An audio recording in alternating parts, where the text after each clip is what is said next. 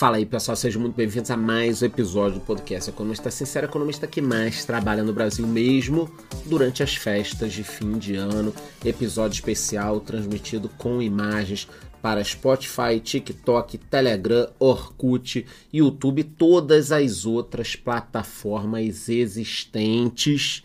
E no episódio de hoje falaremos sobre as contas do governo que estão cada vez mais no vermelho. Quem poderia imaginar?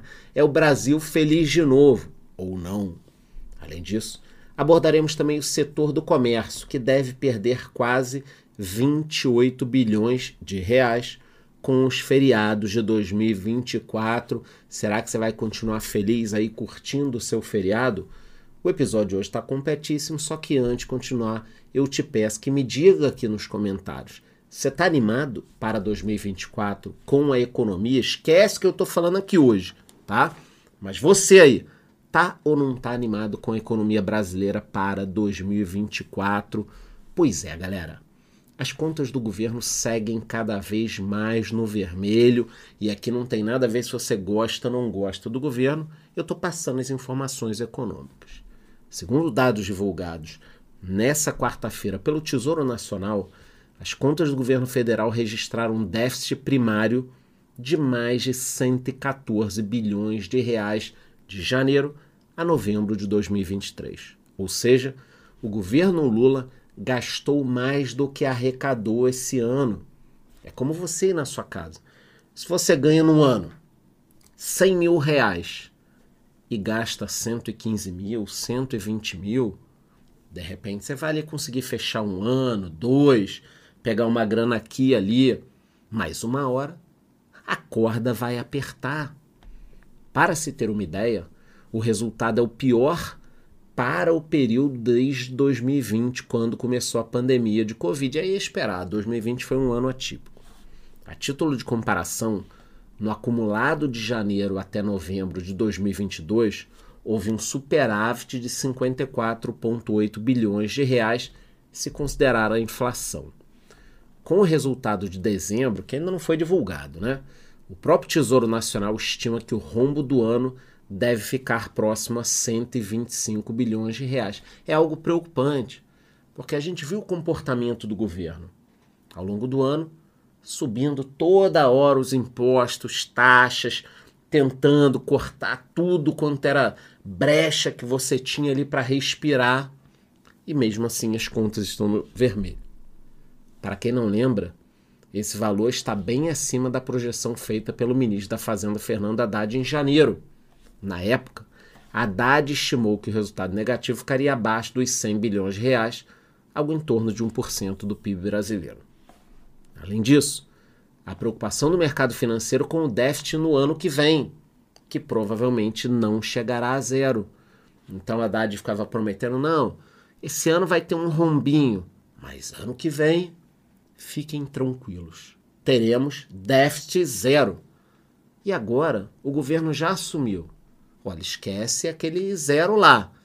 Vai ter um pouquinho. Quanto é esse pouquinho? Ninguém está falando. Mesmo com os novos impostos criados pela equipe econômica, a estimativa é que em 2024 não teremos esse equilíbrio entre receitas e despesas. Apenas em novembro, as contas do governo tiveram um déficit primário de 39,4 bilhões de reais. Considerando a inflação, esse foi o segundo pior resultado para o mês desde 97. E para piorar, nessa quarta-feira o Tesouro Direto divulgou que a dívida pública cresceu 2,48% no mês passado em relação a outubro. Agora o valor atingiu 6,33 trilhões de reais, o recorde na série histórica. Então, já está em mais de 6 trilhões a dívida. Se todo ano ficar passando ali, ah, 100 bilhões, 200 bilhões, 300 bilhões, o negócio vai ficar complicado. Até porque o juro aqui é alto. Ah, Charlão, mas o Japão deve não sei quantos por cento do PIB. Mas no Japão não tem juro, porra. Se os caras ficam devendo lá internamente, externamente, qualquer coisa, tá tudo bem. Óbvio que não está exatamente tudo bem. Mas uma coisa é o governo pegar dinheiro e ter um gasto maior do que a receita com um juro de 2, 3, 4, 5% ao ano.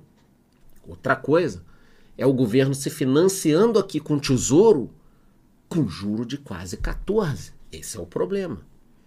Para quem ainda não sabe, o indicador é uma das principais referências para avaliação da capacidade de pagamento do país pelas agências globais que avaliam o grau de investimento. Na prática, quanto maior a dívida, menos o Brasil se torna atrativo para investidores estrangeiros. O cara olha para cá e fala: Eu não vou para lá, esse país uma hora vai dar merda. E como a gente já comentou em episódios anteriores, de acordo com o Banco Central, a dívida pública já chegou a 74,7% do PIB em outubro.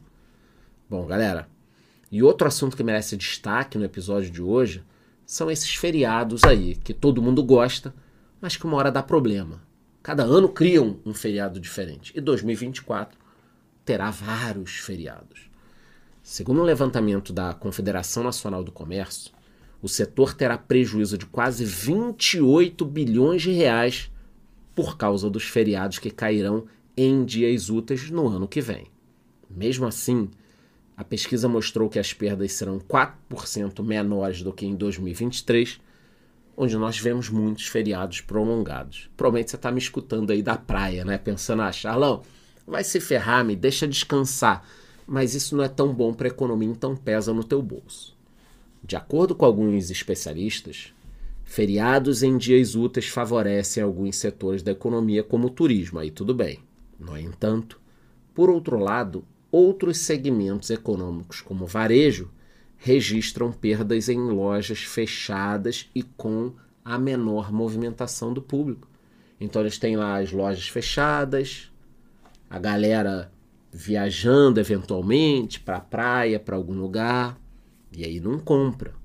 A CNC estima que os setores mais afetados serão aqueles em que a relação entre a folha de pagamento e o faturamento é mais elevada hiper e supermercados e o comércio automotivo, por exemplo, responderão por 40% das perdas estimadas. Então é o que eu estou falando.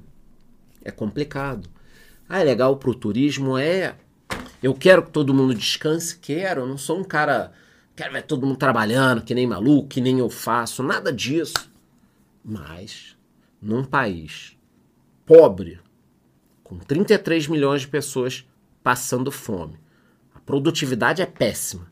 Ninguém estuda. Geração neném brotando em árvore.